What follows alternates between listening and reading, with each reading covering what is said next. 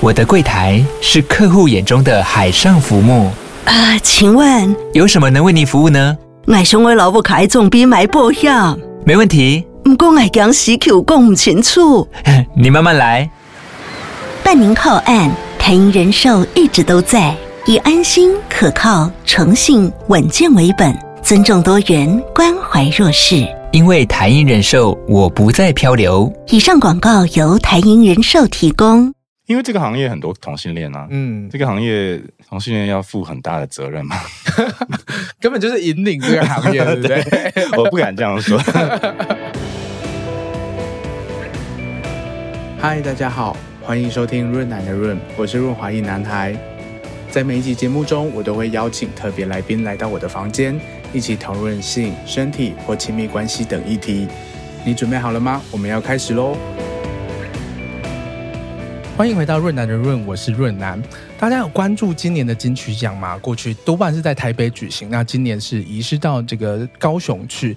我相信很多去过高雄的人都已经见过高雄流行音乐中心这一栋比较特别的建筑。然后我自己也有走过一圈，然后和无所事事的小海豹拍了很多照片。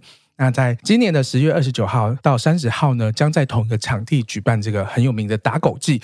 打狗祭是高流中心主办的音乐祭，然后是以这个外星小怪兽和这个游乐园为元素的音乐祭，同时也结合了高雄港和盐城区的这个历史脉络。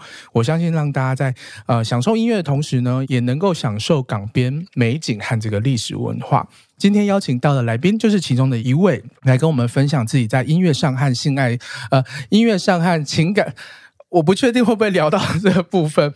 音乐上的旅程啊，就是刚刚以这个衣柜歌手拿下第二座金曲奖最佳作曲人的 Hush，欢迎 Hush。嗨，大家好，我是张悬。OK，对，我是 Hush。我跟张悬也是。几面之缘，想说哎，怎么长得不一样？今天能够邀请 Hush 来上润男润，其实蛮开心的。很多人其实都在那个，主要是在这个表演场合或者一些节目上面看过 Hush。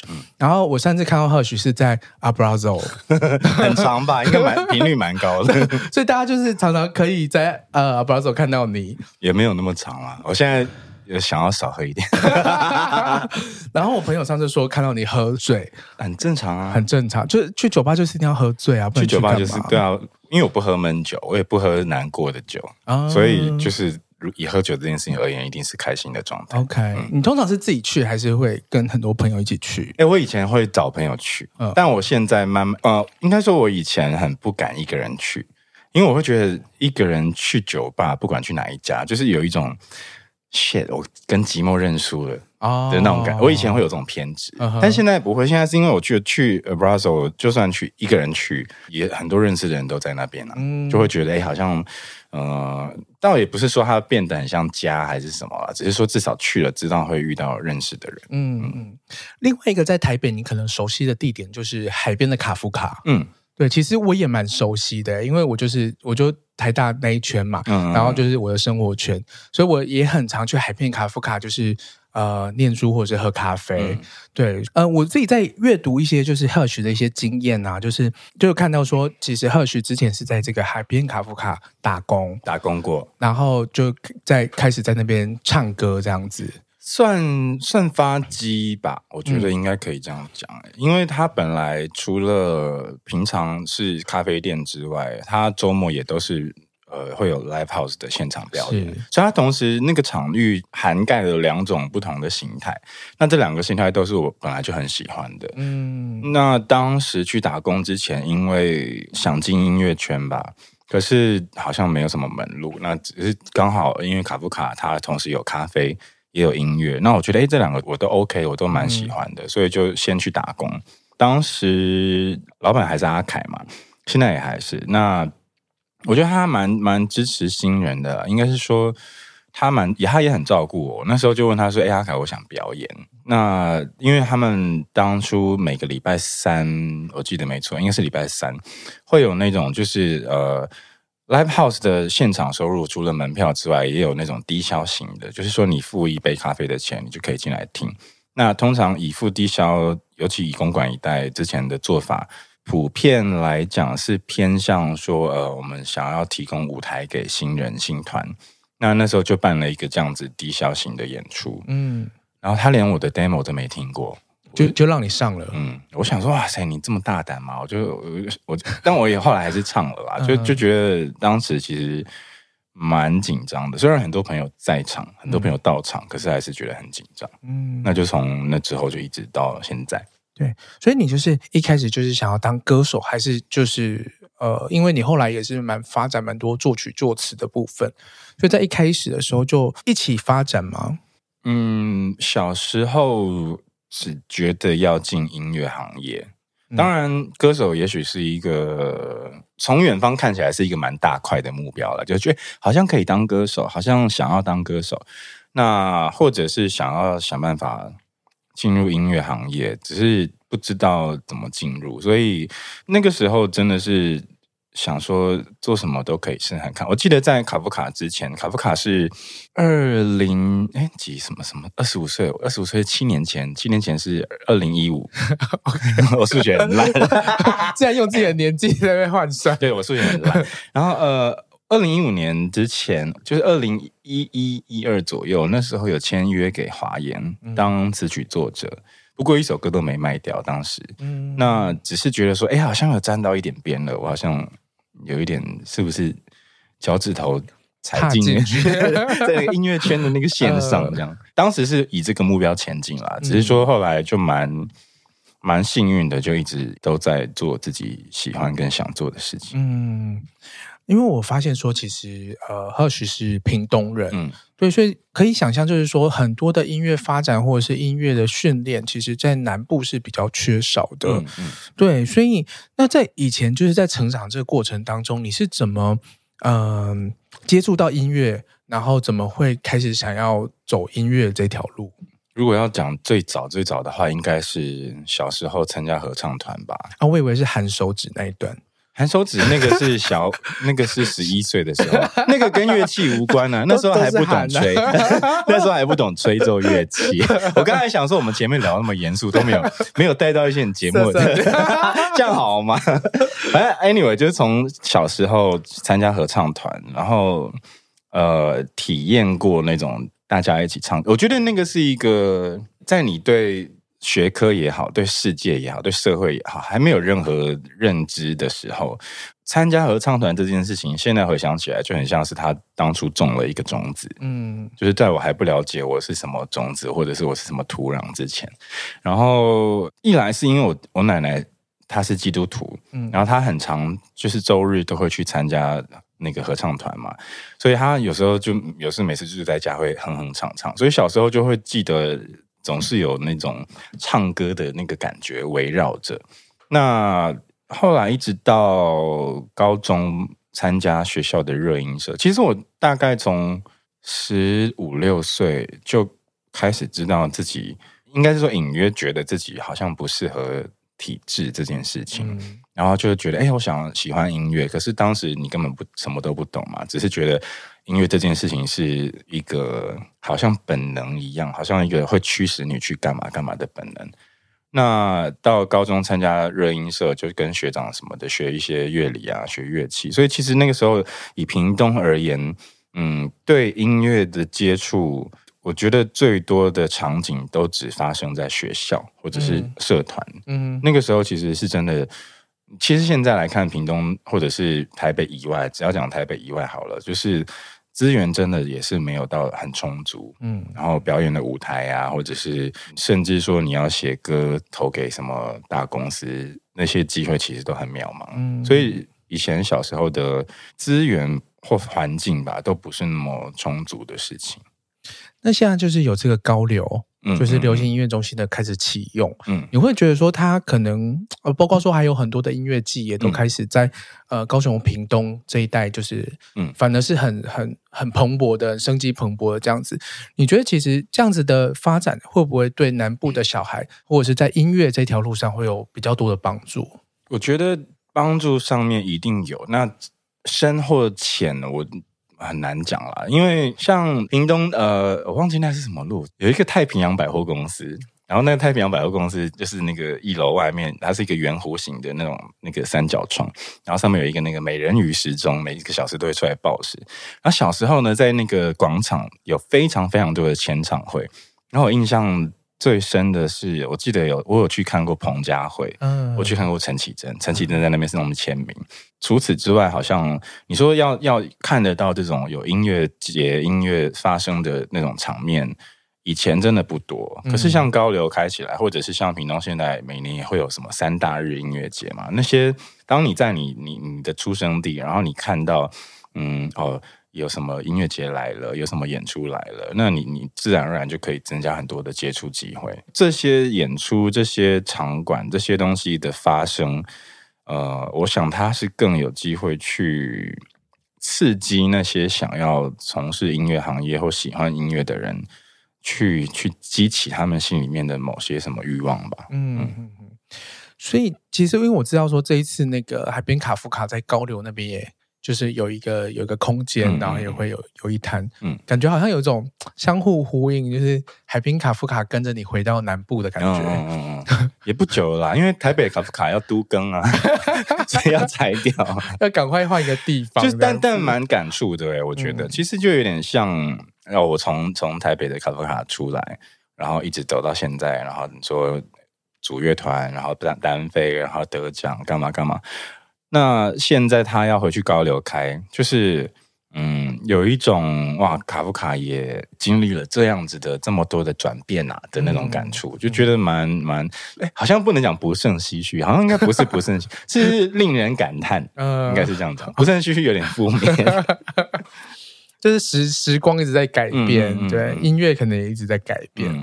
嗯、呃，其实就是到了二零二二年的今天，其实 Hush 其实还算是台湾少数直接出柜的歌手、嗯、创作艺人、创作者啦，嗯、或者是说，呃，在有些访谈里面，你就直接说，其实你也一直就没有在柜子里面。嗯、那我之前有看到你一个演唱前的访谈，就是在聊《衣柜歌手》这件这个这首歌，嗯、你在这里面讲了一段话，我就觉得蛮感动的。你是说，我是一个走出来的人，嗯、然后想要唱这首歌给还在柜子里的人听，嗯、然后希望带给大家一些勇于突破的勇气。嗯、如果现在还没有推开这个门的勇气，也可以在里面养精蓄锐，然后等到有的时候再推开它。嗯、我觉得这样子的一个立场或者是一个姿态，其实真的是蛮蛮感动的。就是说，也没有说要大家都要出柜，嗯、或者是要赶快走出来之类的，而是你可以就是理解这个。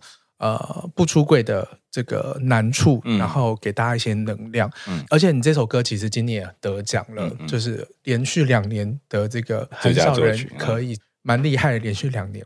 所以想要请你分享一下这个呃创作这一首《衣柜歌手》的这个想法或者是历程吗？这个歌的想法一开始很无聊，它是之前有一个 App。它是你可以跟朋友互相加 ID，你就可以组一个 App 里面的包厢去唱歌。我们、那个时候包厢里面有那个周小竹 Judy，就是那个造女造型师，那个女生，那个疯疯的女生。然后有另外一个也是我们共同朋友是 Andy，他是一个健身房教有氧的有氧老师。那因为他轮到他唱的时候，他就是只是唱一些动感舞曲，可是他在间奏之间吧，就就是会加入那种。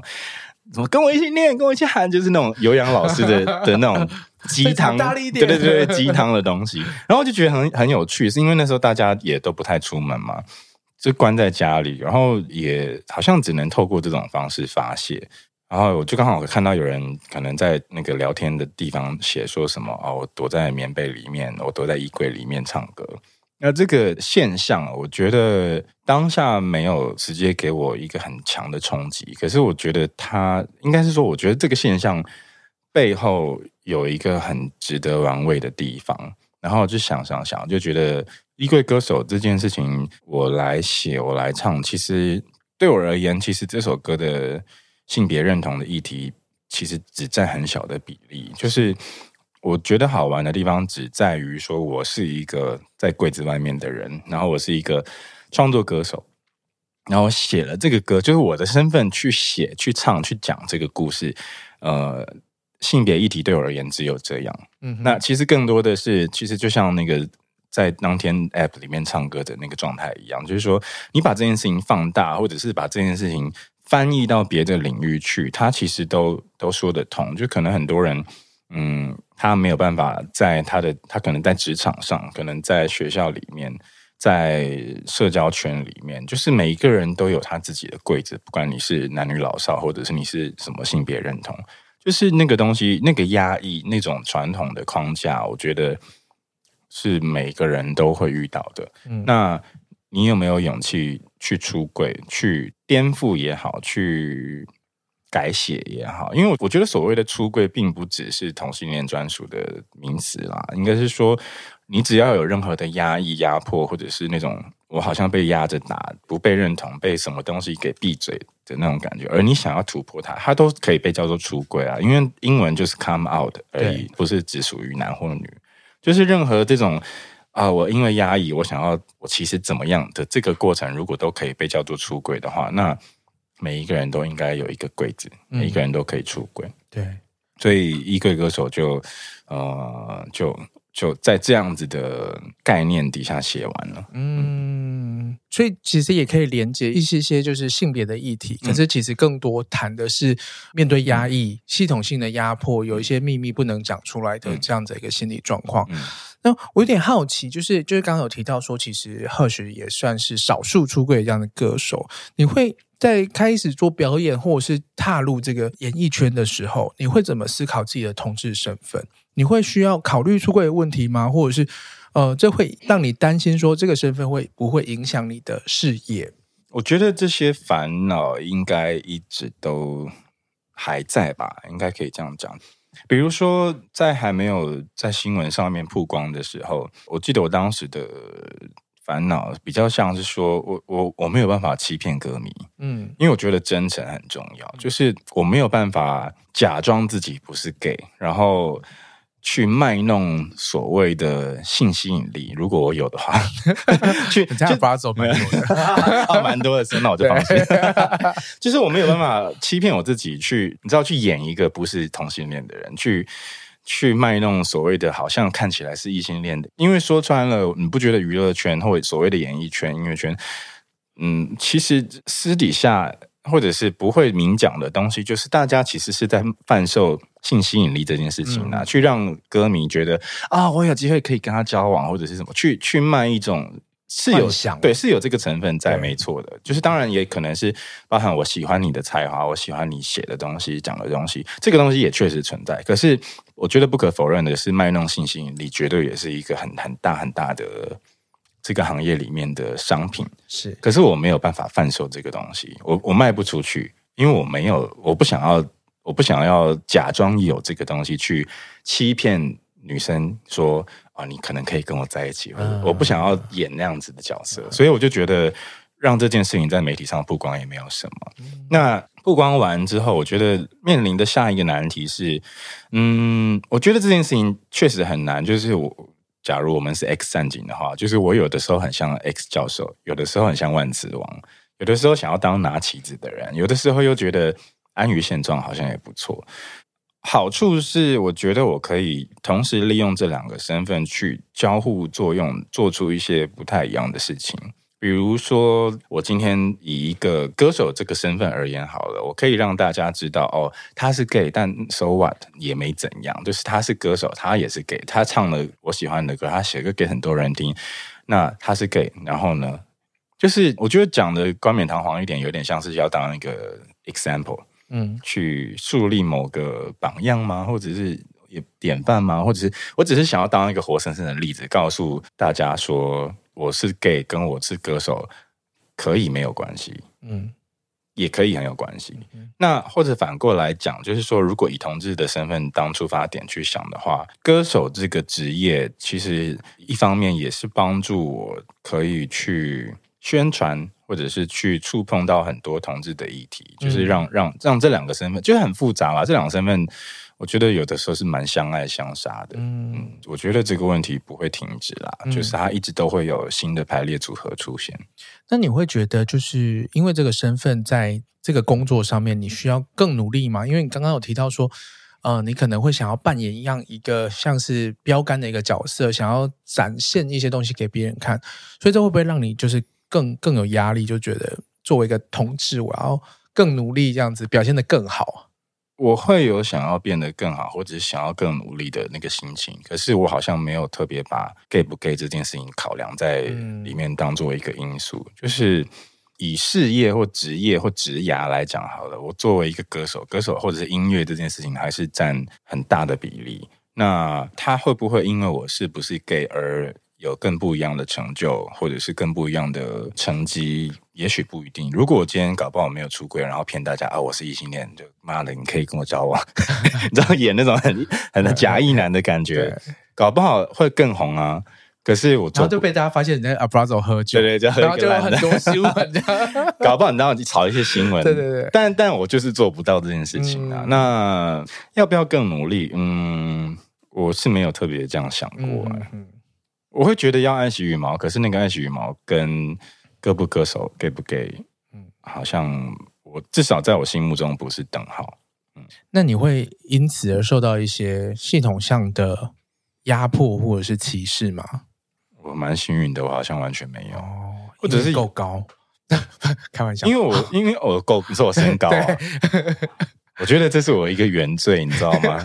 你知道长太高就像家里嫁不出去的长女，对，我也不想。等一下，我我刚刚是不是听出一些东西，就是因为太高找不到男朋友吗？难道不是吗？我觉得这是一个很很大的。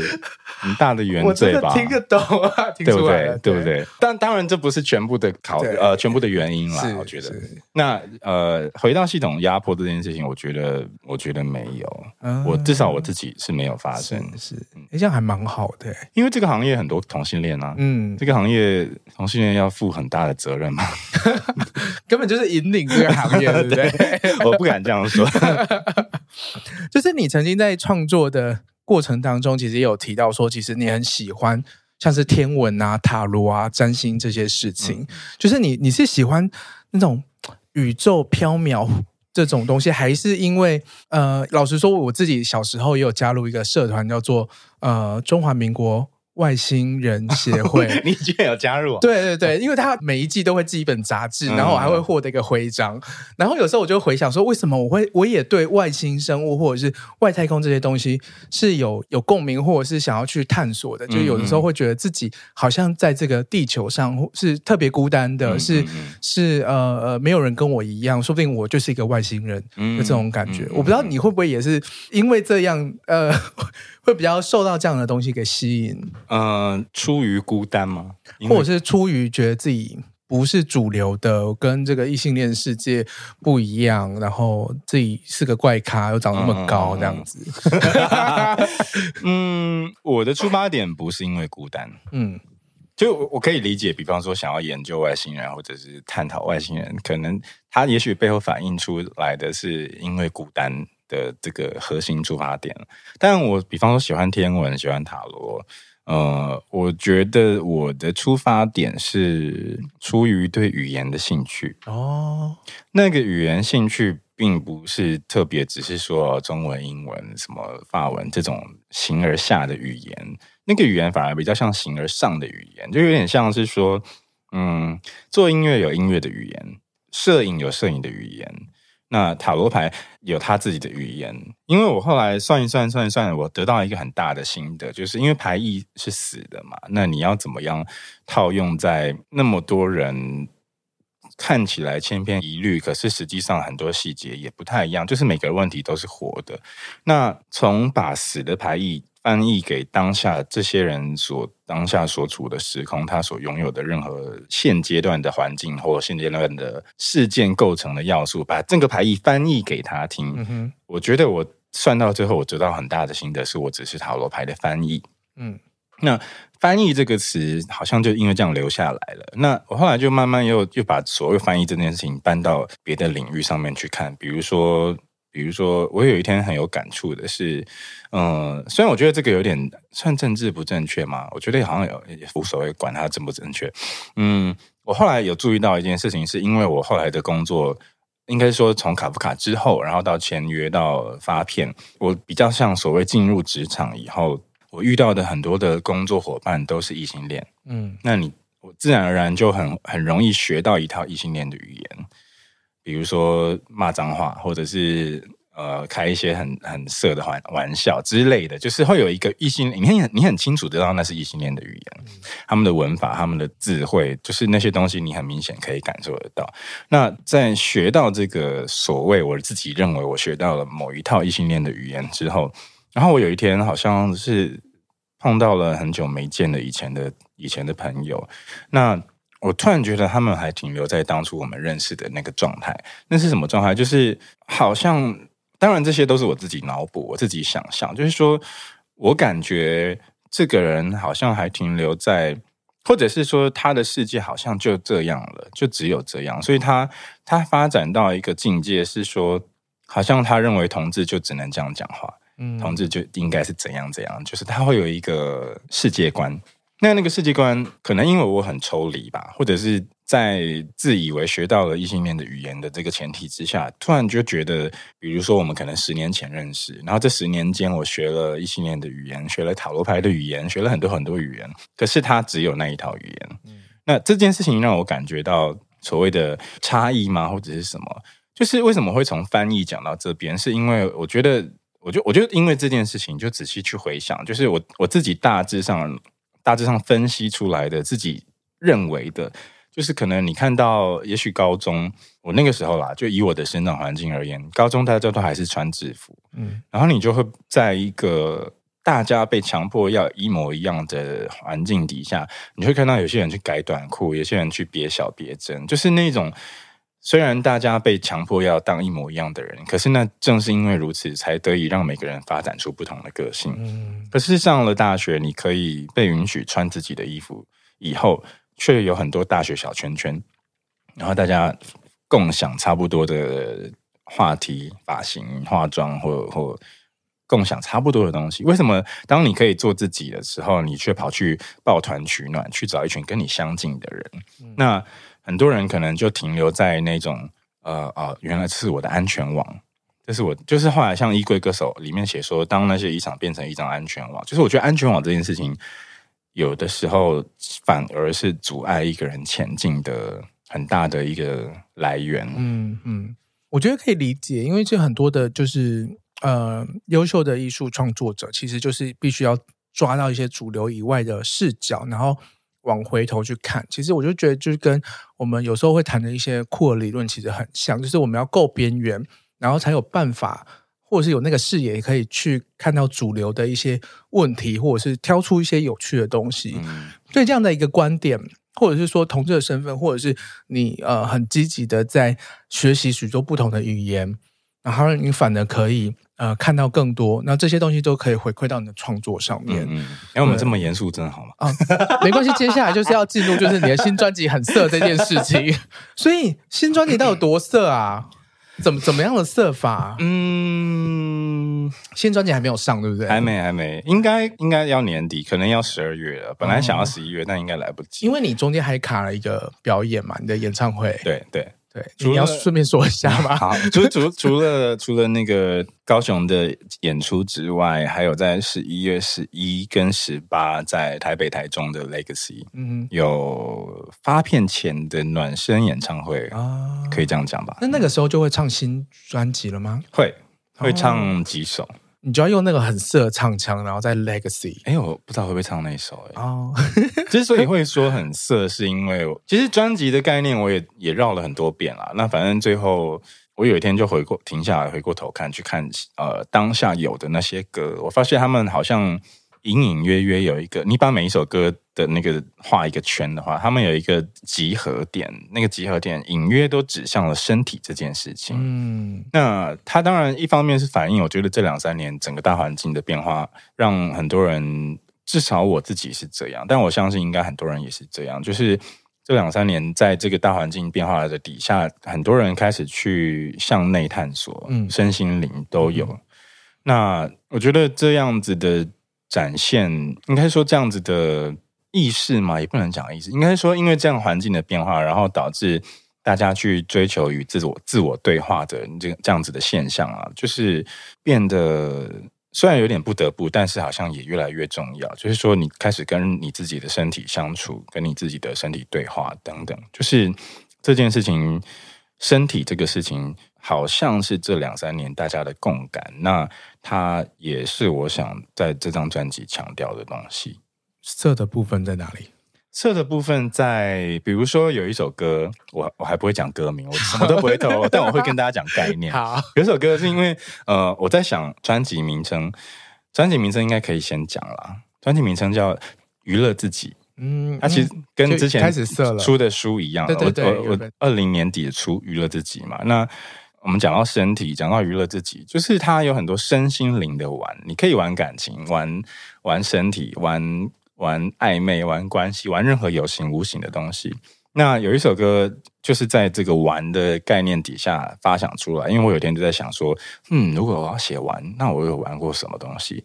然后我想，因为我之前收了很多很多的公仔，嗯，那我现在没有再收了，因为我觉得我想要退那个公仔的坑，退坑，对，就我想退坑。然后我就想说，那些公仔，我就想到《玩具总动员》，就想说，哇，如果胡迪跟巴斯光年，因为那个安迪长大了，就再也不玩他们了。就是那种玩具的落寞感，我觉得是很妙的一件事情。就是玩具的失落感，我把我自己想象成一个玩具，我是一个公仔。嗯，其实那首歌就有点像一种公仔之歌。然后，身为一个公仔，你的使命就是被玩嘛。我，你的使命就是你主人在折你的关节。我觉得你开始进入这个节目的那个总核心的语言，就是就是那首歌，是我把自己当成一个公仔。嗯哼，那我觉得这件事情很充满很大量的对立跟矛盾。就是说，我可以跟大家分享两句歌词，那两句歌词是童年的影响，成年的隐藏。我是你无敌的金刚，也是一碰就碎的娃娃。就是就是那种玩玩具这件事情，尤其是当你长大之后玩玩具这件事情，它有一种童真跟社会化的冲突。它有一种玩与被玩之间的互看的视角，就是那一首歌，我觉得蛮色的啦。简单来，嗯、简单来说，嗯，就是一个自己的玩具。我想当别人的玩具。你想，那你有玩什么的经验吗？玩什么的经验？你说玩玩具吗？呃，一些性爱上面，性爱哦。先让我哭一下。玩什么？我觉得一定都玩过。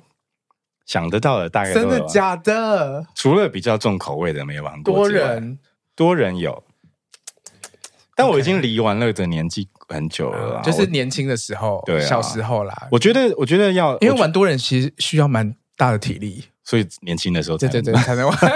其实我觉得玩这件事情没有什么不好，你知道，我一直蛮蛮蛮在心里面相信一件事情，就是一个人。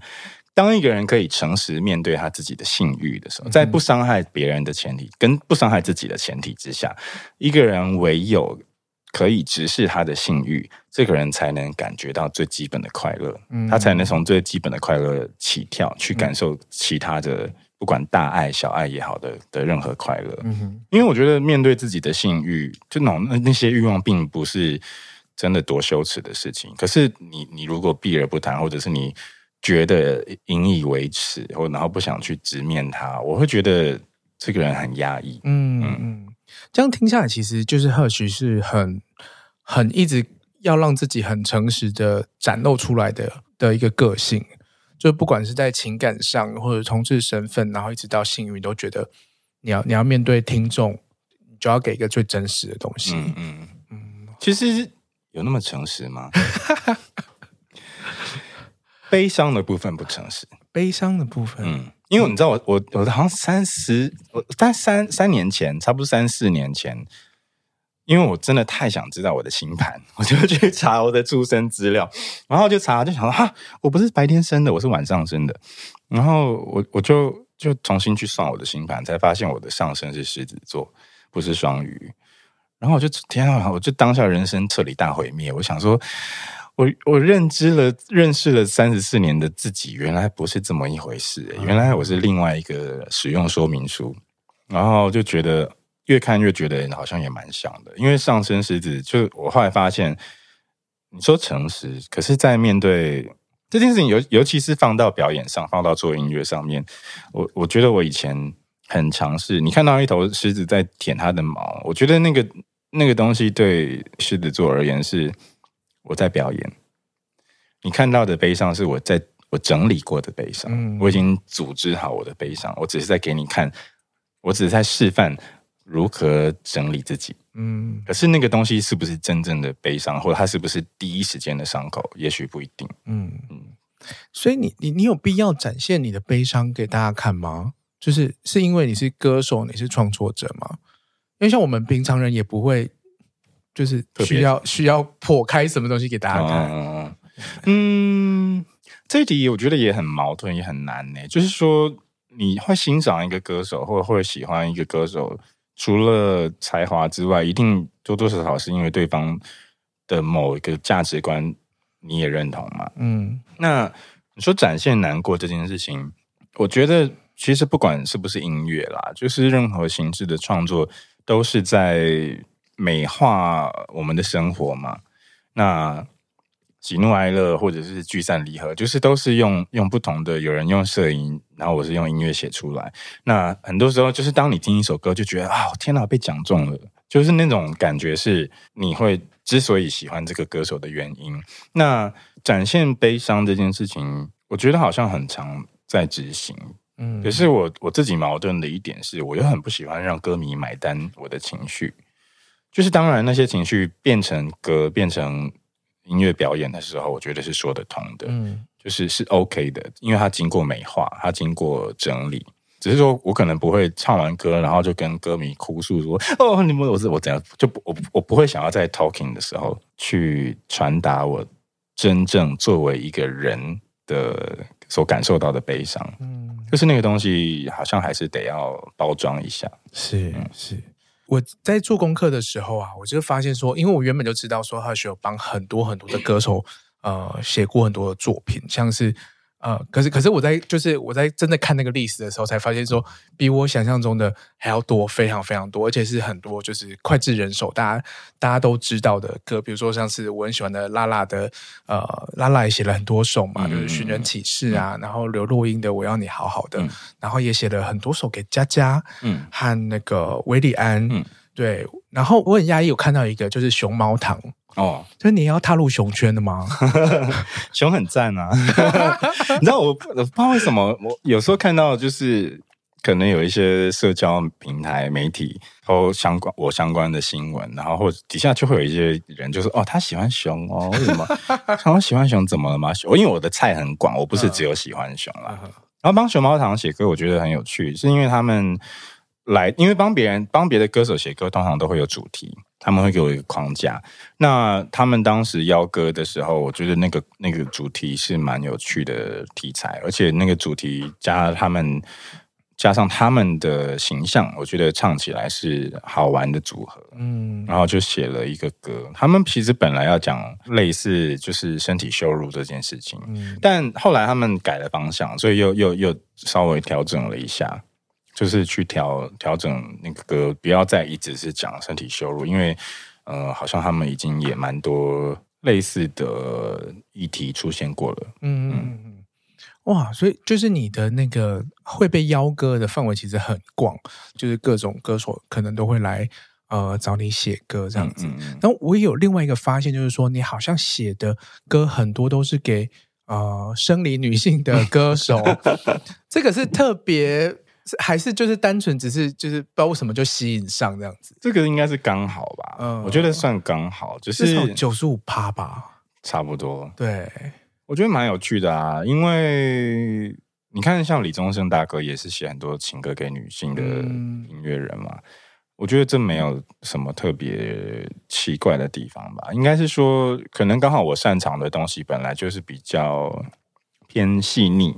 嗯，或者是偏着眼在一些柔软的地方，我觉得。那这些东西刚好都是呃女性的诉求，也许比较多，或者是它比较适合透过女性的声音声线去演绎。嗯，所以我是觉我有注意到这件事情啊，但我并不会觉得说啊，好像想写一些男歌手，我都很乐意。嗯嗯。嗯那你觉得，呃，写给自己和自己为自己创作和为别人唱创作有什么样的差异啊？差多了。我觉得帮自己写歌是因为没有主题，没有主题，或者是有主题，嗯、但是那个边界不明显。因为帮别人写歌，你很清楚知道那个边界在哪里。比方说拉拉的寻人启事，他他就说他想要写一首，呃，不管你在哪里，有人在等你，有人在找你，所以他的他的那个形象诉求很明确嘛。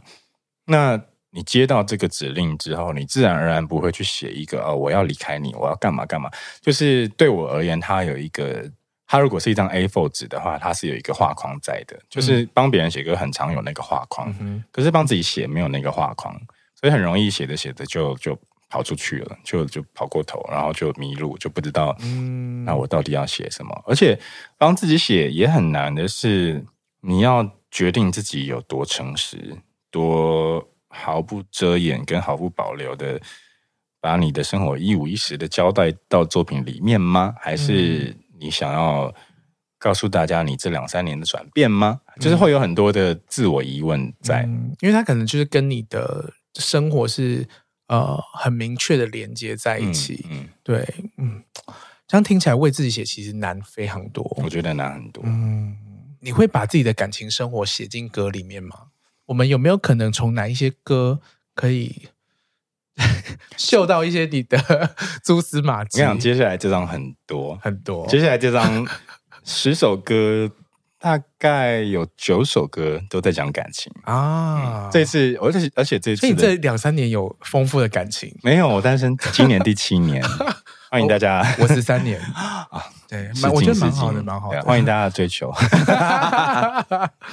所以你单身七年，可是听起来就是也是有一些感情上面的纠葛，你才有办法写很感情的歌吗？还是要谈恋爱啦？嗯、我觉得就是有 dating 这样子，对，就顶多到 dating，就是伤害人害或者是被伤害，不至于到伤害我。我觉得，如果是伤害过我的人，我都不会想要帮他们写歌，oh, 我就当他们死啊。OK，然后不是和不是和平分手的前男友们，我也都当他们死啊。Uh, 所以，所以无法从你过去的时候我作品看到前男友的任何资讯，因为我不屑为他们写，因为我月亮天蝎座，我很会记仇。但在我上升天蝎啊，你上升天蝎，就是，但是呃，我觉得还是会会。运用一些 dating 过的人，或者是欣欣赏或单恋的对象，就是会会，我觉得这这个东西其实蛮悲哀的，蛮蛮蛮，我也蛮无奈的。就是说，有一些关系可能到最后不怎么样，嗯的时候，嗯、我还是会觉得，当然，在我愿意的前提之下，我会觉得，啊，我应一定会找出某一个点去找到某一个特质，找到这个故事里面的某一个文眼。去写一个什么东西，去去记录一个什么东西。这一张专辑好像特别多这种东西。我、嗯、我我刚好因为最近专辑快收尾嘛，我就在重新整理、重新听，从第一首听到最后。然后真的是大概十首歌、九首歌都在讲感情。嗯，然后我也觉得好像好像没什么不好啊。我也觉得，嗯，要讲什么议题，以前也都玩过，以前也都讲过。感情的事情还是大家日常都会比较遇到的吧。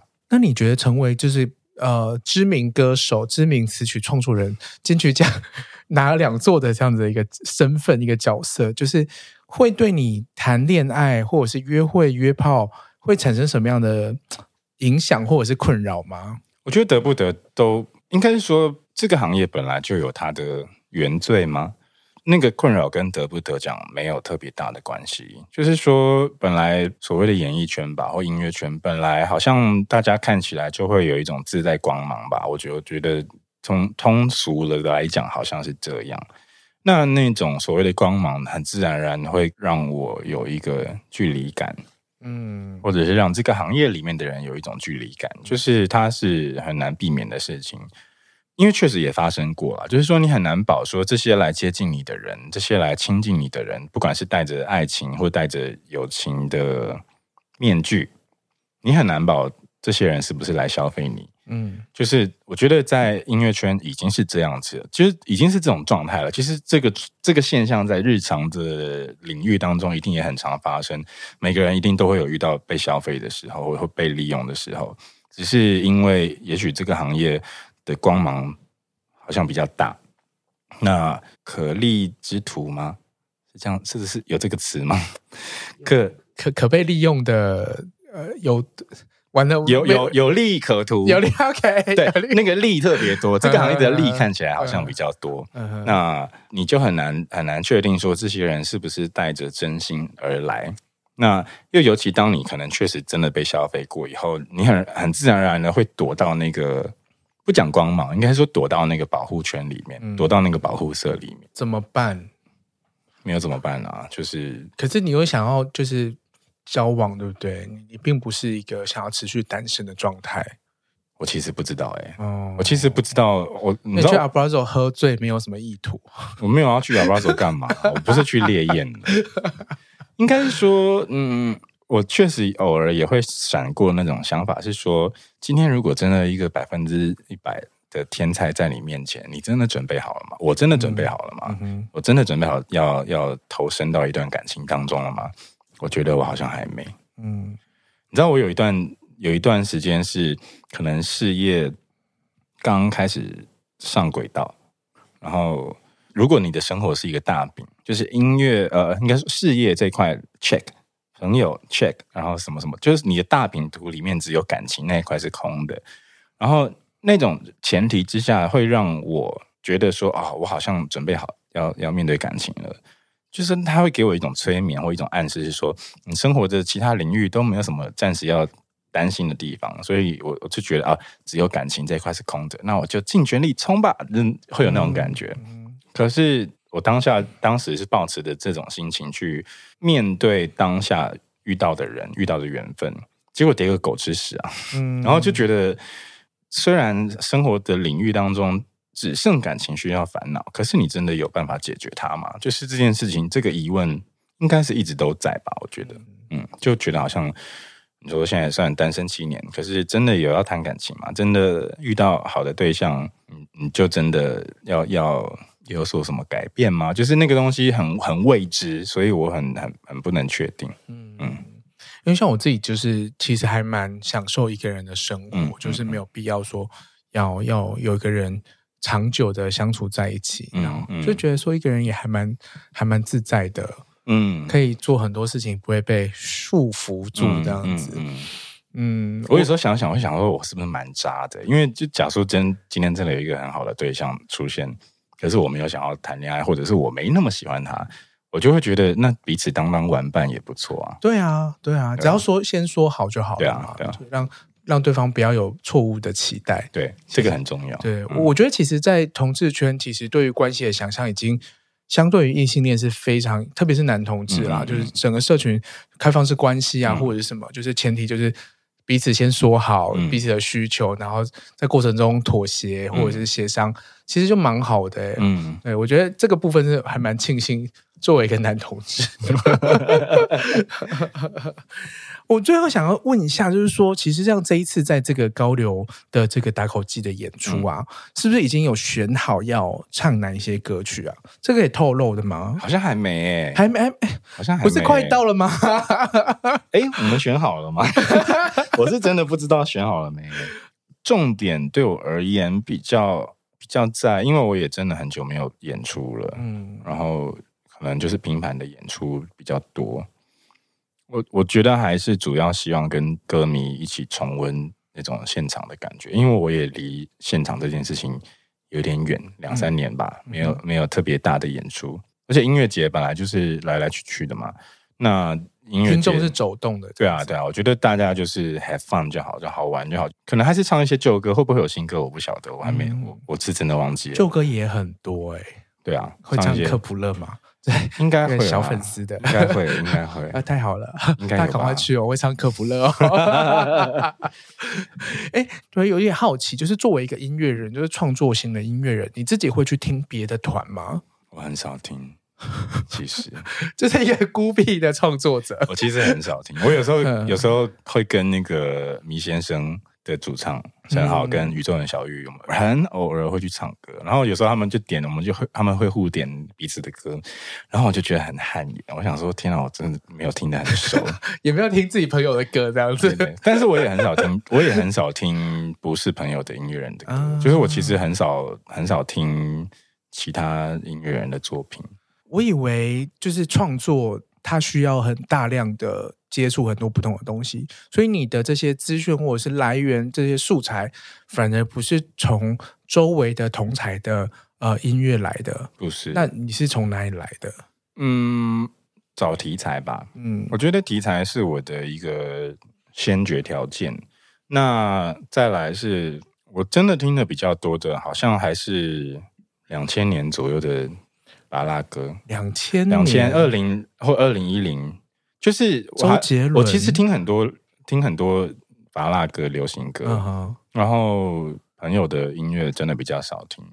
当然有一些现在新出的歌会听个一一两遍，就是听一下说，哎，大家在干嘛？嗯，但不会不会一直重复去听。嗯哼，然后我最近重复听的应该是洪佩瑜吧。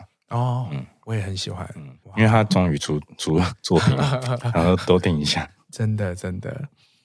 所以我们在十月二十九号到三十号这两天，其实就是现场，就是在高柳有很多的不同的乐团，嗯、然后有很多的知名的乐手都会到现场，嗯、呃，应该是一整天的活动，对不对？